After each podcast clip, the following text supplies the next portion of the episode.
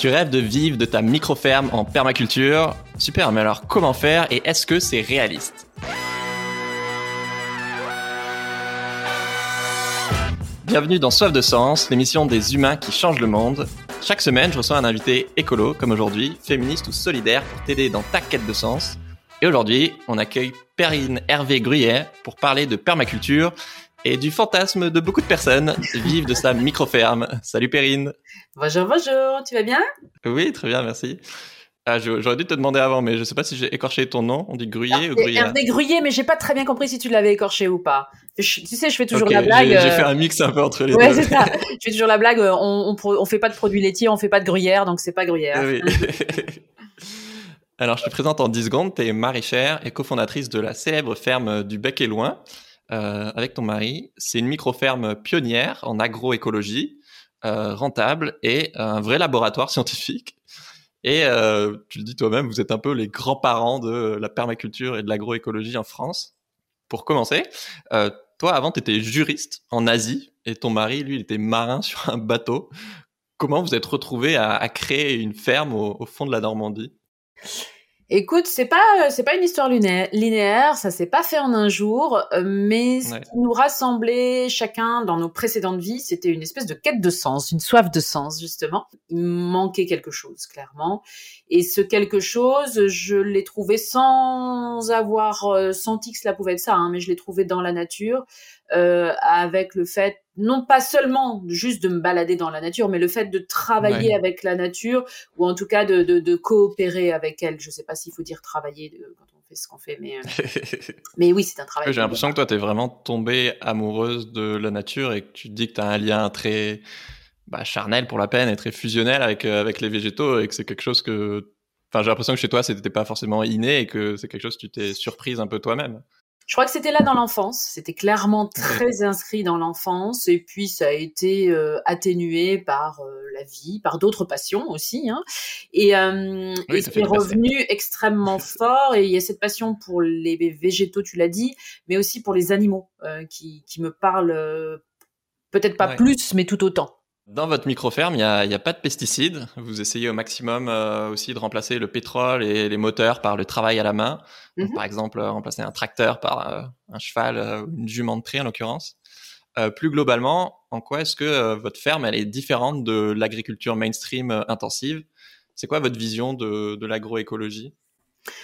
Oh bah tu sais, notre ferme, je crois qu'elle n'a rien à voir avec l'agriculture mainstream. Quand tu rentres déjà, euh, tu es plus dans la ferme de grand-papa ou d'arrière-grand-papa que dans une ferme euh, moderne avec des grands hangars, des grandes machines, des grands espaces, plus d'arbres, plus de haies, plus de mares.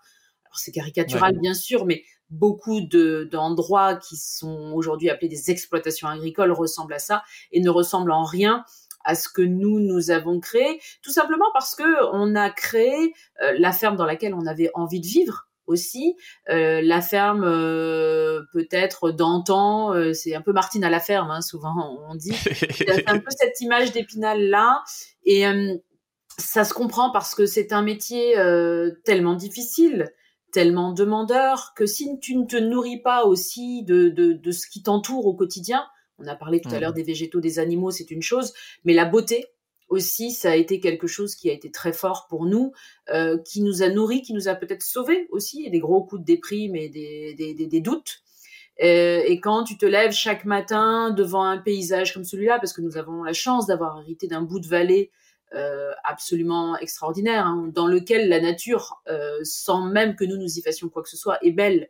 Donc ce, ce, ce leg, il faut que nous l'honorions, il faut que nous le magnifions tant que faire se peut, tout en produisant des aliments de qualité et sains pour, euh, pour, pour l'être humain. Donc tu vois, ça a toujours été un espèce d'équilibre à trouver entre ces différentes choses-là. Mais clairement, la différence majeure pour moi, dès que tu rentres euh, dans, dans la ferme, c'est la beauté. C'est vrai que bah, la nature, c'est pas fait pour être des, des, kilomètres et des kilomètres de monoculture, euh, alors que chez vous, bah, justement, il y y a, notamment une micro forêt jardin. Enfin voilà, il y a plein de niveaux de hauteur, il y a plein de diversité, et c'est, enfin, on se dirait même pas forcément que c'est une exploitation agricole. Enfin, non, non, parce que tu as plein de petits, euh, plein de petits bâtiments en plus, tu vois, disséminés à droite à gauche. Alors souvent, ça surprend les gens parce que on a l'image d'une ferme, tu sais, souvent la ferme à court carré, avec des bâtiments qui se tiennent. Et nous, c'est vraiment typiquement la ferme normande. Et de façon surprenante, la ferme normande, tu as des bâtiments dispatchés à, droite, à gauche. En fait, il n'y avait pas d'unité forcément au niveau du, du bâti. Et euh, pour moi, c'était c'était c'était assez étrange hein, euh, au départ. Mais euh, mais ça s'est fait comme ça et ça s'est fait de façon très respectueuse de ce que pouvaient faire faire les anciens, sans même y penser. Tu vois, ça a été assez assez spontané.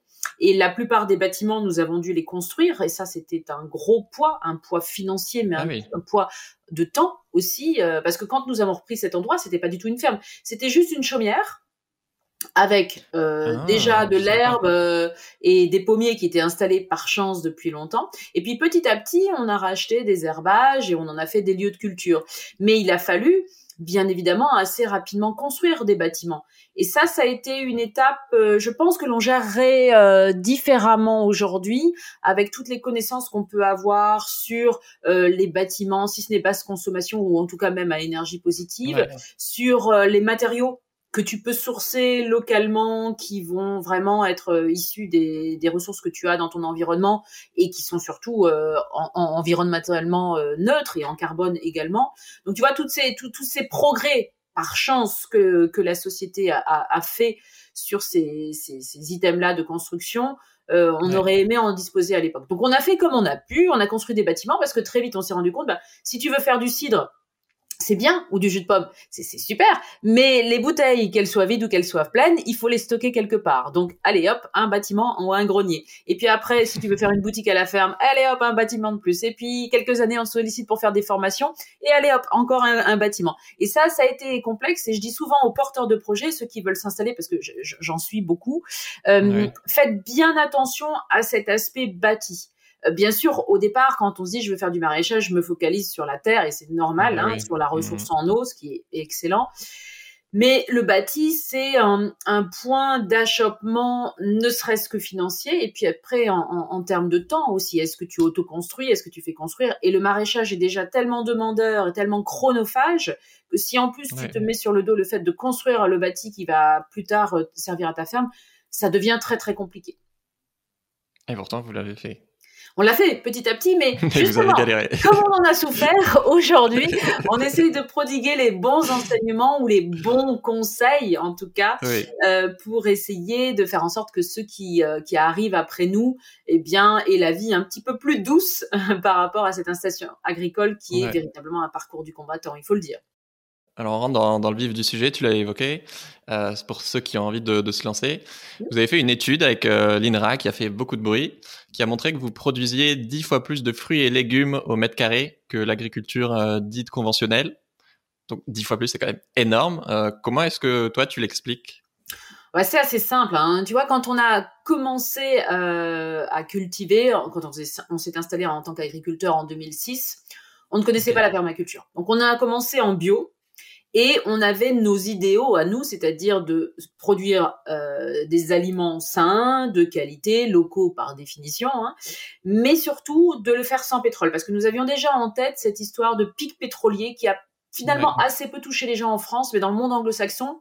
Et donc, euh, d'entrée de jeu, on s'est dit, on veut certes euh, être producteur, être maraîcher, mais aussi préserver l'environnement, préserver la ressource et de façon globale la planète. Et puis en 2008, donc on commence pardon en 2006 en bio, en traction animale, un petit peu classique, etc.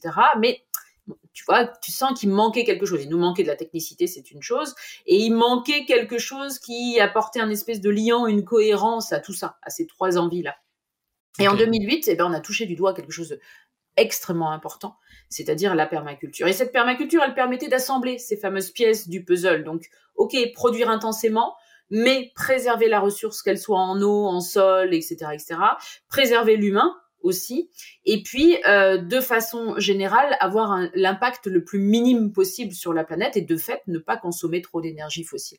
Donc on s'est lancé dans cette histoire-là et euh, la permaculture nous a vraiment aidé à comprendre à lire les écosystèmes, à, à, concevoir la ferme un petit peu euh, différemment.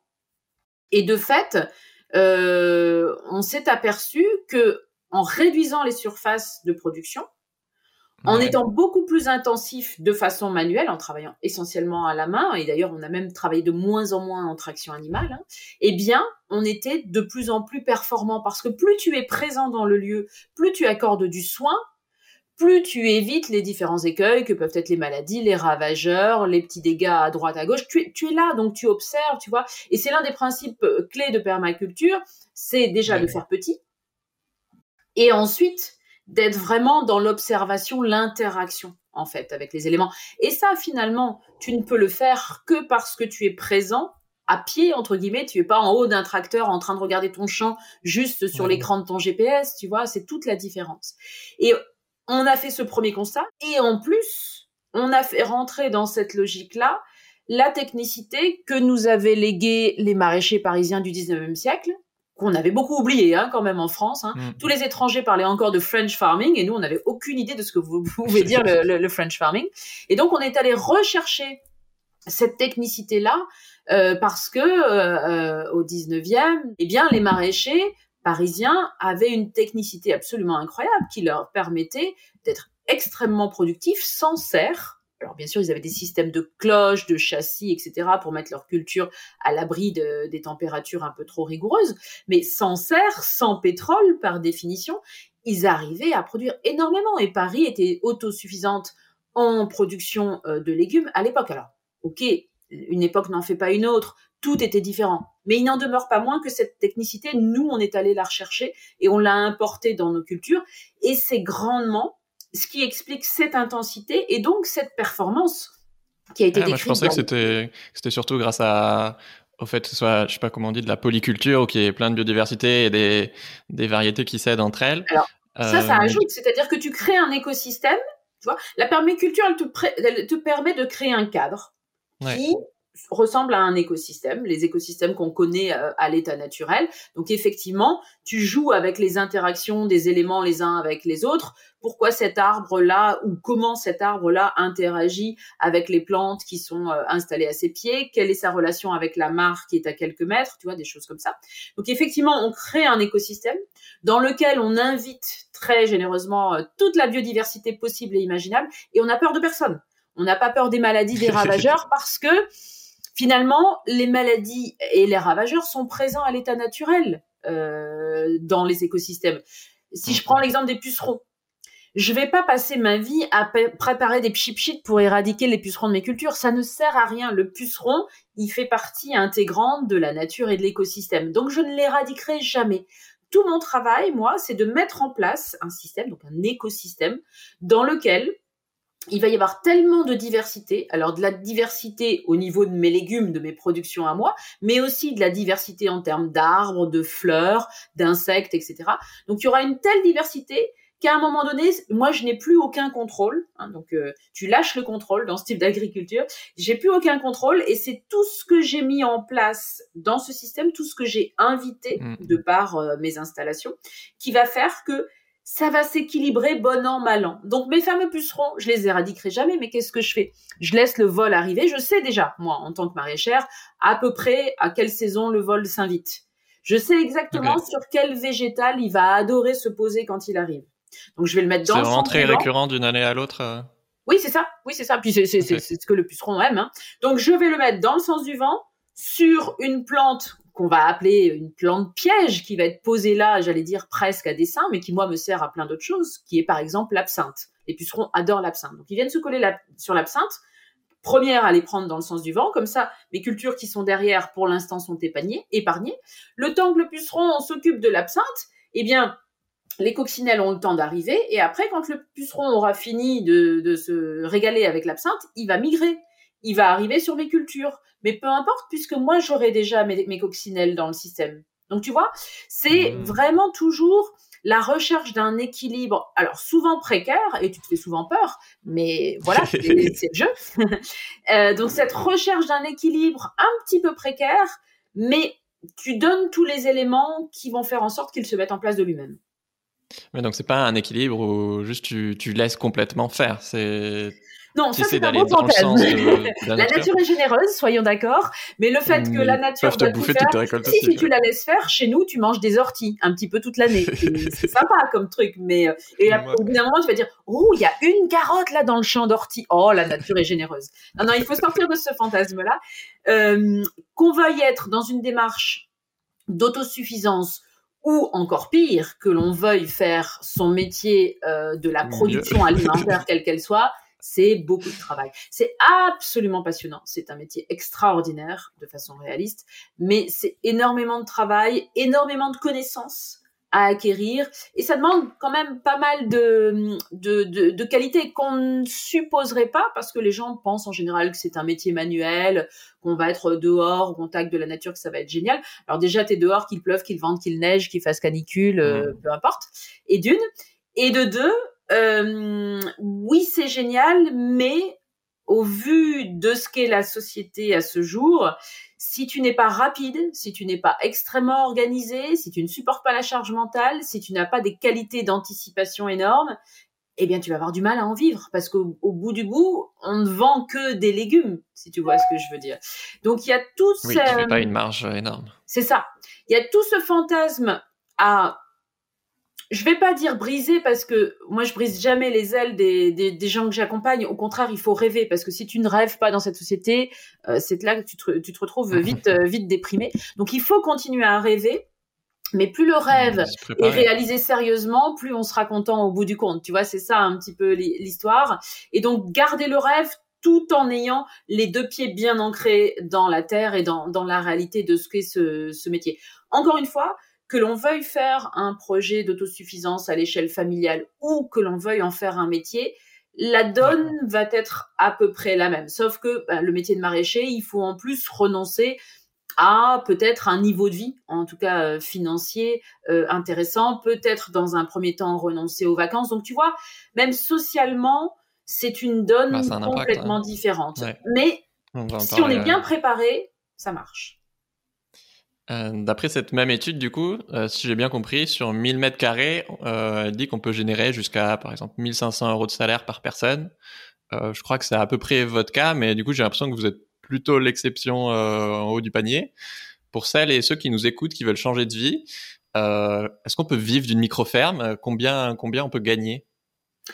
Combien on, peut gagner? J'allais dire ça, ça dépend de toi, ça dépend de plein de choses, ça dépend de ce que tu produis, ça dépend de à qui tu veux vendre, comment tu veux vendre et surtout où tu es installé.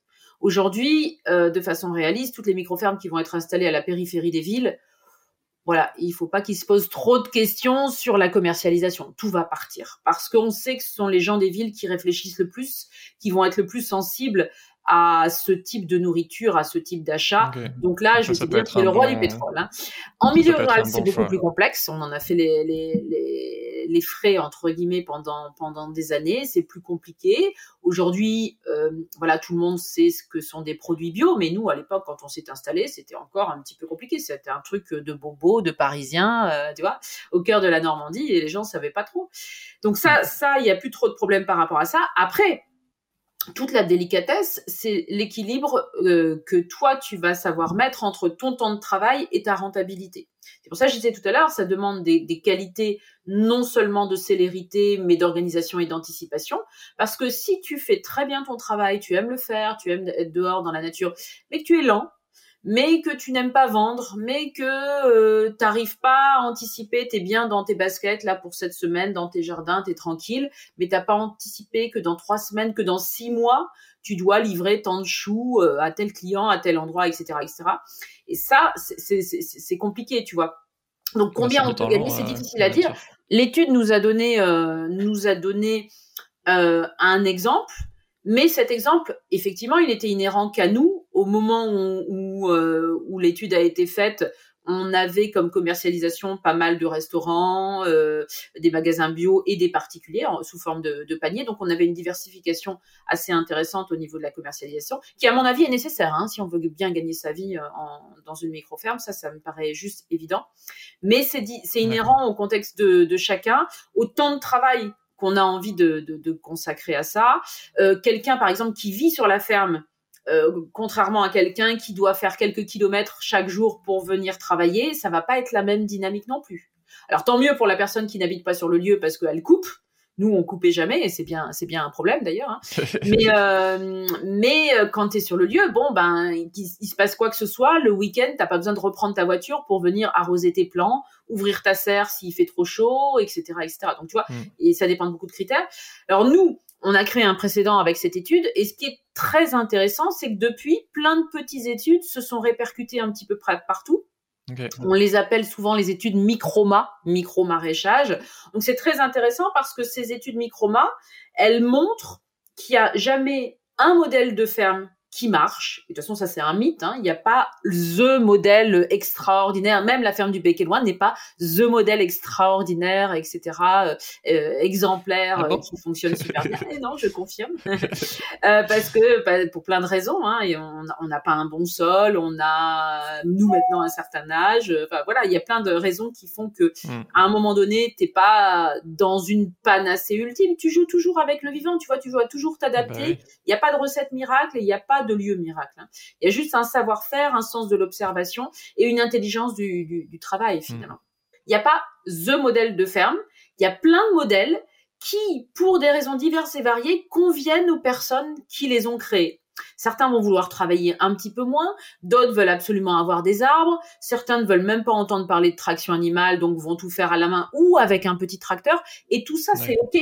Dès lors que tu respectes la nature, dès lors que ton ambition, elle est vraiment de préserver la ressource, préserver l'environnement, euh, produire une alimentation saine et de qualité pour les gens qui sont autour de toi, et toi, maraîcher ou maraîchère, être épanoui dans ce que tu fais, quoi. Oui, c'est clair qu'on n'a pas tous les, mêmes besoins. Je crois que je disais la moyenne des revenus des maraîchers bio, c'est genre 800 euros, donc c'est quand même pas énorme. Alors ça, c'est déjà pas mal. Et ça, c'était chez nous euros, en, Haute-Normandie il y a, il y a des années, tu vois. Alors, beaucoup vont dire, oui, alors, euh, ce sont pas les vrais chiffres parce que les maraîchers essayent de faire un petit peu de blague euh, parce que, parce que, parce que voilà, ils gagnent pas beaucoup d'argent. C'est pas forcément vrai parce qu'aujourd'hui, ça devient de plus en plus difficile de, de, de, de pouvoir tricher. Tu as une caisse et puis tout est mmh. enregistré dessus. Donc, c'est une réalité qu'il faut prendre en considération tu ne gagnes pas énormément d'argent. Mais quand tu vis sur ta ferme, bon, bah, tu fais passer énormément de frais aussi sur l'exploitation agricole, puisque ça s'appelle comme ça. Donc, l'un dans l'autre, tu vois, il y a, il faut, il faut, en fait, il faut quitter les standards de l'ancien monde et euh, le revenu que tu as d'un métier comme ça, il ne se mesure pas qu'en argent. Il se mesure en qualité de vie, il se mesure en cohérence entre tes principes, tes valeurs et ce que tu fais, c'est complètement autre chose. En fait, il faut vraiment quitter les repères de l'ancien monde. Euh, est-ce que j'ai un bon job? Est-ce que je gagne bien ma vie? C'est pas comparable en fait. Avant d'en faire son métier, effectivement, euh, on peut déjà commencer par essayer d'être autonome en nourriture. Euh, vous, c'est ce que vous avez fait au début pendant trois ans. Mm. tu dis que 300 mètres carrés, ça peut suffire pour nourrir une famille. quel conseil tu donnerais à quelqu'un qui, qui, veut se lancer, par exemple, sur 300 mètres carrés? Euh, il y a tout un design à faire en, permaculture. On parle beaucoup de, cette idée de design qui est vraiment quelque chose de très très intelligent. C'est c'est de la préparation en fait. Hein. C'est de l'ingénierie de mm-hmm. projet euh, appliquée euh, au vivant. Et moi, j'encourage vraiment tout le monde à faire son design. Alors, on a fait un, gros effort dans Vivre avec la Terre de faire une synthèse en fait de oui notre, livre notre triptyque là bas le, voilà. Il est là derrière, euh, on a fait page 156 me semble-t-il un énorme questionnaire de design et c'est toutes les questions qu'il faut que vous vous posiez avant de démarrer. Alors ces questions vont de euh, combien de personnes je dois nourrir, euh, de combien de budget je dispose pour implanter mon jardin, est-ce que je dois mettre une petite serre, combien ça coûte une petite serre, etc., etc., etc. Euh, voilà, c'est toutes les questions qui vont bien pour préparer le mieux possible l'implantation de ce jardin. Bien sûr, en fonction de vos réalités climatiques, euh, bah, on va pas appréhender les choses de la même façon. Hein. Si vous êtes à Brest ou si vous êtes à Toulon, vous n'allez pas avoir à, faire attention aux, mêmes choses. Euh, l'irrigation doit être quelque chose qui va vous obséder euh, à Toulon et l'irrigation en trop va être quelque chose qui va vous obséder à Brest aussi, mais pas de la même façon. Euh, donc il y a, beaucoup d'éléments à, prendre en, considération, mais la meilleure chose à faire, c'est de faire un design. Donc un design, c'est quoi? C'est se poser toutes les bonnes questions et puis après, littéralement, de faire un dessin de ce que va être le jardin, mais pas uniquement le jardin. C'est comment le jardin entre en relation avec les autres éléments du système. Et les autres éléments du système, c'est la maison, typiquement la cuisine, puisqu'on parle de produits alimentaires et qu'on va les transformer, les maraîchers ou les jardiniers, c'est-à-dire euh, la famille en fait qui va se nourrir de ce jardin, et comment tout ça circule, comment comment ça s'organise, euh, à quelle fréquence on va travailler, où est-ce qu'on va stocker les cultures qu'on va avoir en nombre, hein, parce que tout le monde a déjà eu un plant de courgettes qui a donné beaucoup plus que ce que la famille ne pouvait absorber comme courgettes euh, en période estivale. Donc, si je congèle, si je conserve, comment je le fais? Où est-ce que j'ai la place pour un congélateur? Est-ce que je préfère plutôt faire des bocaux enfin, Il y a tout ce questionnement mm. autour de cette autosuffisance qui doit être posé avant même finalement que de commencer le, le, le projet. Donc, ce design, c'est-à-dire ce processus de conception, il faut se donner le temps de le faire. Euh, alors même si on est un peu pressé, euh, en quelques semaines, ça, ça, ça, peut être réalisé, mais c'est vraiment très très précieux. Et ce, oui oui, ce design en fait, il est il est évolutif. Il faut partir du principe que oui, on a fait un dessin sur le papier, donc ça va nous aider pour la mise en place, pour la conception. Mais attention, on, on, danse avec le vivant dans cette logique-là. Donc c'est pas parce que j'ai figé les choses sur un dessin un jour que ça va rester ad vitam aeternam comme ça. Il va falloir. pour le côté bâti, par exemple, c'est plus compliqué, quoi. Mais... Ça. Il va falloir avoir la souplesse de se dire, bah non, ça va être évolutif le mon petit arbre là que j'ai planté euh, il y a trois ans, bah dans pas longtemps il va devenir énorme, il va générer une ombre portée assez forte sur mes cultures qui étaient au pied. Ah bah zut là mm. je pensais mettre des tomates, bah non c'est foutu. S'il y a un petit peu d'ombre le matin, les tomates elles vont pas être très contentes. Donc c'est un exemple un peu béabesque, mais il faut partir du principe qu'on est dans une danse constante avec la nature, avec le vivant, et c'est ça qui rend les choses passionnantes d'ailleurs. Euh, il y a beaucoup de fantasmes sur la vie de maraîcher. Euh, c'est vrai qu'il y en a pas mal qui, qui en rêvent, mais peut-être plus pour fuir leur carrière ou parfois des problèmes perso. Euh, tu l'as dit aussi, on se rend pas compte comment c'est énormément de travail. Euh, enfin, t'as plus de vacances. Euh. et aussi, parfois, ouais, il y a beaucoup de divorces parce que bah, c'est un mode de vie très intense. Est-ce que tu te rappelles, toi, d'un moment où tu as défantasmé la, la vie de maraîchère? Et comment tu t'es adapté? Tout le temps, mais moi, mon, cœur balance tout le temps entre c'est dur et je le sais, et j'adore ça, je peux pas m'en passer. C'est, euh, je, je, crois que c'est un métier génial, il est juste pas en phase avec les réalités du monde actuel, encore une fois, et surtout, euh, il doit être appréhendé, me semble-t-il, de façon beaucoup, beaucoup plus collective que ce que nous faisons aujourd'hui. Avant, euh, les familles d'agriculteurs, tu avais au moins trois générations sous le même toit. Alors je dis pas qu'il faut remettre tout le monde sous le même toit, hein. je suis pour la paix des ménages, mais euh, mais au moins sur un même lieu, tu dois pouvoir être solidaire et tu dois pouvoir compter les uns pour les autres, mutualiser. Euh, être en collectif. Alors, je m'entends avec le collectif. Hein, ça ne veut pas dire qu'encore une fois, on va vivre les uns chez les autres. Mais on doit trouver une intelligence de travail qui rend ces métiers particulièrement difficiles beaucoup plus viables et soutenables. Et nous, ben, on, croit beaucoup en, un système qu'on a appelé le système agraire solidaire, qu'on a décrit dans notre premier bouquin qui s'appelle le Permaculture, guérir la terre, nourrir les hommes. Et ce système agraire solidaire, ben, ça n'est rien d'autre qu'une espèce de coopérative de producteurs. Donc, en gros, tu prends, euh, je sais pas moi, la ferme moyenne française, 120 hectares. Sur ces 120 hectares, aujourd'hui, tu as une personne seule sur son tracteur. Point. Et on sait combien le métier d'agriculteur est difficile aujourd'hui. On sait malheureusement combien il y a de suicides. Et encore une fois, on ignore souvent toute la réalité de la dure vie en milieu rural dans ces milieux-là. Donc, pour parer à ça, pour parer non seulement à cette solitude, mais à cette précarité, pourquoi est-ce que sur ces 120 hectares, on n'installe pas une dizaine de producteurs? Donc 120 hectares, tu divises, tu as un maraîcher, tu as quelqu'un qui fait du, de l'œuf bio, tu as quelqu'un qui fait de la plante aromatique et médicinale, tu as quelqu'un qui fait du miel, tu as quelqu'un qui fait du, du, fromage avec ses chèvres ou, ou, ses brebis. Et tu vois, tu as une dizaine de producteurs installés comme ça. Donc chacun est responsable de son lieu, et mmh. potentiellement propriétaire, parce que c'est beaucoup ça aussi qui pose problème dans les installations, c'est cette notion de propriété euh, du foncier. Euh, quand les gens passent par euh, des foncières, ils ont un problème quant au fait qu'ils vont pas capitaliser euh, sur le foncier agricole à terme. En, en gros, euh, ils sont en location et puis ils seront jamais propriétaires de ce lieu-là. Donc là, on corrige ça, on se dit bah voilà, chacun est propriétaire de son lieu, mais est responsable de ses échecs comme de ses réussites il y a un pot commun au milieu. Ce pot commun, tout le monde met un petit peu dedans. Ça peut servir à payer euh, la personne qui répond au téléphone, la personne qui tient la boutique. Pourquoi pas euh, à 10 aller voir le comptable et lui dire bah voilà à 10 euh, vous nous faites baisser les, les, honoraires, ça ira mieux. le site internet il peut être mutualisé, tu vois. Et tout tout tout est à l'avenant. Donc tu mutualises donc de fait tu fais des économies d'échelle mmh, d'une certaine façon. Aussi, et agronomiquement parlant, bah, c'est hyper cohérent parce que euh, les déchets du maraîcher vont aller nourrir les, les poules qui vont pondre les œufs bio. Euh, le fumier du cheval du maraîcher peut-être va aller euh, alimenter la forêt jardin de l'arboriculteur, etc., etc. Donc agronomiquement, il y a une complémentarité. En termes d'écosystème aussi et de biodiversité, n'en parlons même pas, c'est encore plus pertinent.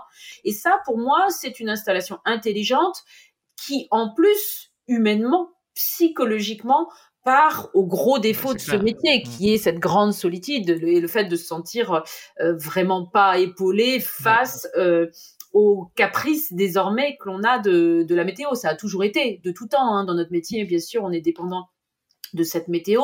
Mais là, on le voit, nous qui sommes installés depuis plus de 15 ans, euh, le dérèglement climatique tape de plus en plus fort. Maintenant, il n'y a pas une année pour laquelle on peut se dire bon ça va être à peu près normal on va avoir un printemps qui va commencer à peu près là et puis un été à peu près là et qui sait si on va pas avoir une tornade en plein été qui sait si on va pas avoir des gels hâtifs euh, début septembre alors que ça n'était jamais arrivé. Tu vois c'est c'est vraiment parti euh, euh, dans des dans des, sommets qu'on ouais, qu'on ne pouvait pas prévoir. Et c'est ça la difficulté du dérèglement climatique. Pour moi, c'est pas un réchauffement, c'est vraiment un dérèglement. C'est ces événements, ces événements climatiques soudains, souvent violents, qu'on n'attend pas là où ils arrivent et au moment où ils arrivent. Euh, alors, il reste qu'un quart d'heure et je... si cette question que j'ai trop envie de te poser, s'il y a moyen de faire des réponses euh, courtes, ce serait trop bien. Ah, tu fais bien de me préciser, c'est pas évident pour moi.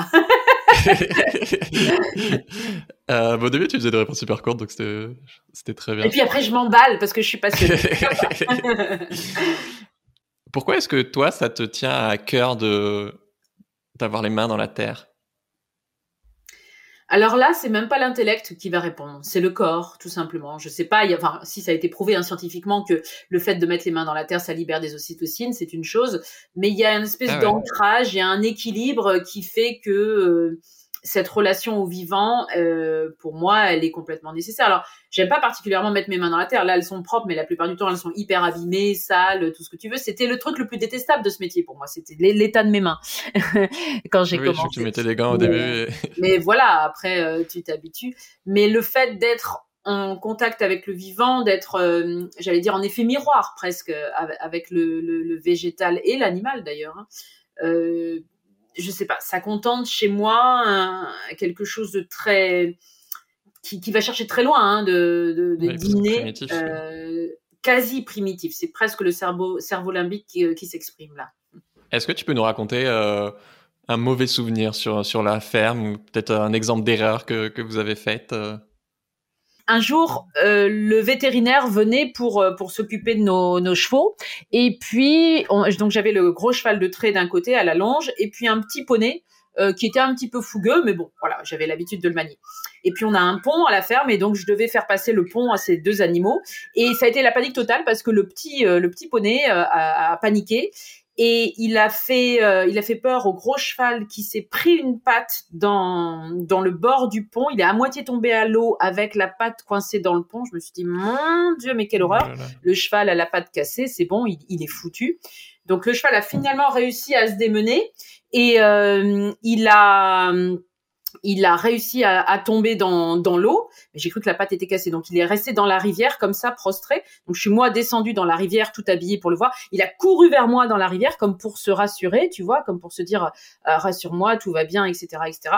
Et, euh, et donc je suis allée le, le voir et le vétérinaire est arrivé à peu près un quart d'heure après. Donc on est resté, c'était en plein hiver, hein, resté tous les deux comme ça dans la rivière gelée.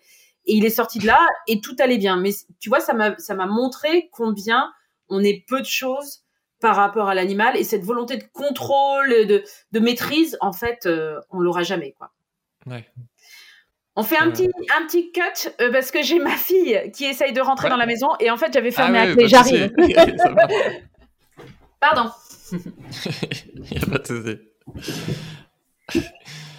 Est-ce que à l'inverse, tu peux nous raconter un super souvenir que tu as sur la ferme?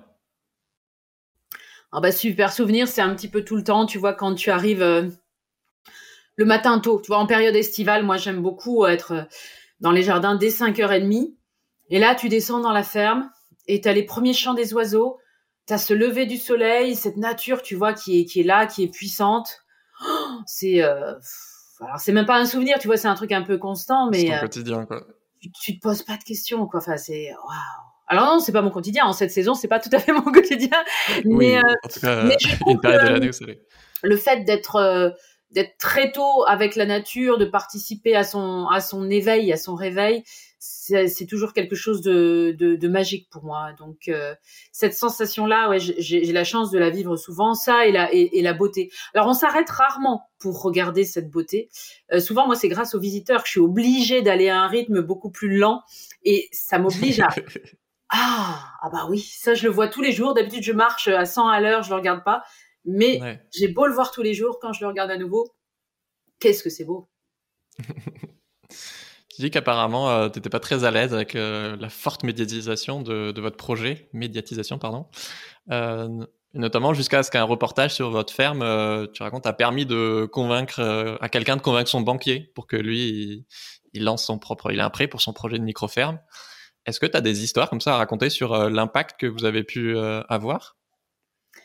Euh, je n'ai pas une précise qui me vient, mais euh, cette notoriété qui était un peu un, piège et euh, que j'avais moi effectivement vu venir au début et puis qui maintenant me voilà ça, ça me va euh, parce que parce que on est peut-être arrivé à un stade où j'assume tu vois le fait effectivement que voilà on est installé depuis 15 ans. Ce qui me mettait difficile au départ euh, il y a un certain nombre d'années hein, c'était que les gens disent oh c'est extraordinaire ce que vous faites alors que moi je me disais mais non c'est encore plein de défauts il y a plein de problèmes on n'est pas arrivé au bout du chemin. alors aujourd'hui j'ai vieilli je me suis assagie peut-être et j'ai compris qu'on ne sera jamais au bout du chemin. Parce que quand tu travailles avec le vivant jamais on sera dans quelque chose d'accompli jamais on connaîtra tout et c'est tant mieux d'ailleurs. Mais à l'époque, je me disais, oh là là, je rejouissais devant, je me disais, mon Dieu, mais ils vont voir que là, il y a des trous de limaces, et puis là, il y a un truc qui va pas, et là, il y a un autre truc qui va pas, parce que moi, je voyais que les défauts, tu vois. Et je me disais, mais qui sommes-nous, finalement, en agriculture, quand t'as 4, 5, 6 ans d'expérience, c'était pas grand-chose, quoi. Et, oui, c'était pas, euh, pas, votre famille, enfin, en tout cas, c'était pas vos métiers de base. Ça, et donc, il y avait peut-être un, un, défaut de légitimité, euh, mmh. de, de, de, ma part. Alors ça s'est corrigé avec le temps en voyant bah, tous les gentils euh, témoignages, on en a reçu des centaines et des centaines de gens qui nous ont dit bah écoutez, c'est grâce à vous que je me suis installée et j'aime ce que je fais et merci d'avoir montré le chemin. Donc ça déjà euh, ça, ça, ça, fait du bien et euh, j'ai oublié ta question du coup. oui, c'est ça, des, des, histoires de, ah ouais, des histoires. de l'impact que ça a pu avoir sur d'autres personnes ou sur Après, bah, quand, communes, quand les gens nous reconnaissent, tu vois, quand tu as, un, un, petit souci et puis que les gens te reconnaissent, ah, mais c'est super ce que dans un contexte complètement euh, différent de la ferme, hein, euh, c'est super ce que vous faites, etc. Et du coup, tu tout de suite, c'est marrant parce que euh, quel que soit le contexte, que ce soit une démarche administrative ou autre, tu as la personne au, départ un peu fermée, et clac, tu vois l'éclair dans ses yeux. Alors bien sûr, moi ça m'arrange parce qu'elle me fait mon petit papier là beaucoup plus vite que la normale, mais euh, mais tu vois, tu as l'impression de, que la personne euh, revit quoi. Ouais, cet éclair dans les yeux qui revient. Oui, parce que vous avez été euh, bah, dans le film Demain, notamment de Cyril Dion. Vous êtes aussi, on doit aussi dans, dans la bande-annonce euh, d'Animal qui vient de sortir. Euh, je, vous, conseille vraiment d'aller le voir. Il y a peut-être Vie Poulane, un des ados du film, qui va, qui va passer dans l'émission. Ah, super. Ouais, j'imagine que. Est-ce que ça, ça a changé beaucoup de choses pour vous le... C'est pas la seule chose qui a contribué à votre médiatisation, mais. Non, on était déjà très médiatisé avant, avant Demain, mais oui, Demain a eu un retentissement énorme quand même.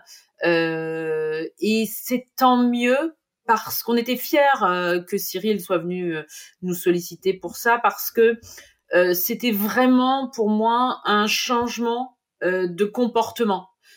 Il y avait tout un tas de gens qui étaient conscients des problématiques environnementales avant, mais il y avait une espèce de d'énorme pessimiste écolo, un pessimisme ambiant. Et Cyril d'ailleurs le dit, hein, il a voulu faire ce film qui redonnait la pêche, qui redonnait l'envie.